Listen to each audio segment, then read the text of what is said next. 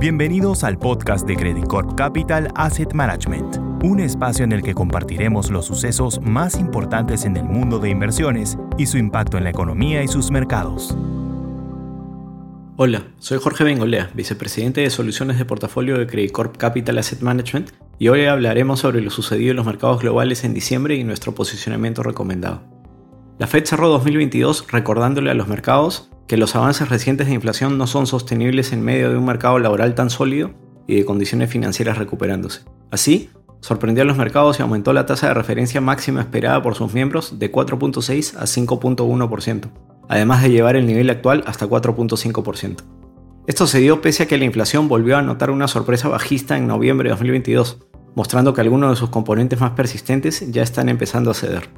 Frente a otros datos económicos, estos han resultado mixtos en sus observaciones más recientes.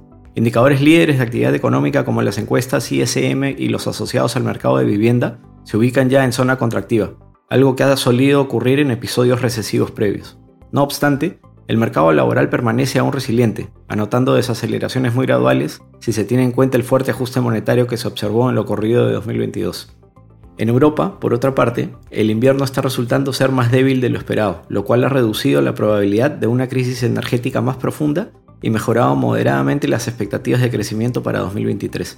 Sin embargo, el Banco Central Europeo mostró un tono duro en su última reunión de política monetaria, argumentando que está comprometido con atajar la inflación a pesar de la casi inminente recesión. Esto ha contribuido a la recuperación del euro. Al otro lado del mundo, China cambió de paradigma al modificar los parámetros para enfrentarse a la pandemia del COVID. La política cero COVID, enfocada en restricciones que iban desde testeos masivos hasta cuarentenas generalizadas, generó una prolongada desaceleración económica y un disgusto social en la población. Estos dos factores presionaron al gobierno de Xi Jinping, que flexibilizó la política, adelantando la reapertura del país para el 8 de enero de 2023. Esto ha sido tomado como una noticia positiva por el mercado. Del lado más negativo, los primeros pasos de la flexibilización causaron un fuerte pico de contagio y se estima que al menos 250 millones de personas se habrían infectado para mediados de diciembre. Esta ola ha limitado la movilidad, lo que ha desacelerado el consumo y la industria en el cierre de 2022 e inicio de 2023. Finalmente, el mercado de petróleo tuvo un ligero sesgo al alza, pero continuó mostrando altos niveles de volatilidad propiciados por fundamentales dispares. De un lado, la presión alcista fue impulsada por las medidas tomadas por China, así como la entrada en vigor de las sanciones sobre Rusia, que continuarán afectando la producción del país. De otro lado, las expectativas de desaceleración global continúan deteriorando los fundamentales de demanda y generando fuerzas bajistas sobre el precio.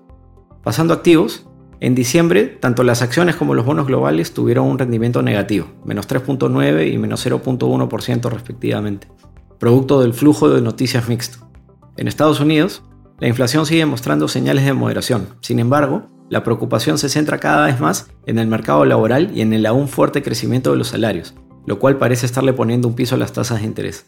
Por lo tanto, en diciembre vimos las tasas del Tesoro al alza, lo cual afectó notoriamente a la renta variable de Estados Unidos. Pasando mercado fuera de Estados Unidos, en Europa las expectativas de un invierno menos frío y la flexibilización de la política cero COVID en China, lo cual favorece al sector exportador europeo, mejoraron el apetito por sus activos, llevando a que la renta variable europea evite caer durante diciembre. Asimismo, la velocidad con la que el gobierno chino abandonó la política cero COVID y la consecuente e inminente reapertura de la economía siguen beneficiando la performance de los activos chinos y asiáticos en general. Si bien en diciembre no se repitieron los retornos vistos en noviembre, en términos relativos siguió siendo una región que destacó. El año 2022 marcó un resultado histórico con caídas sustanciales y simultáneas en renta variable y renta fija. En 2023 la expectativa de que se materialice una recesión global y la senda inflacionaria determinarán en gran medida el retorno de los activos.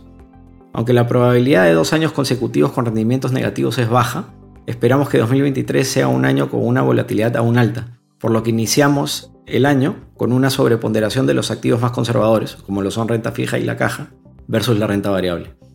Muchas gracias por su atención. Hasta la próxima. Credit Capital Asset Management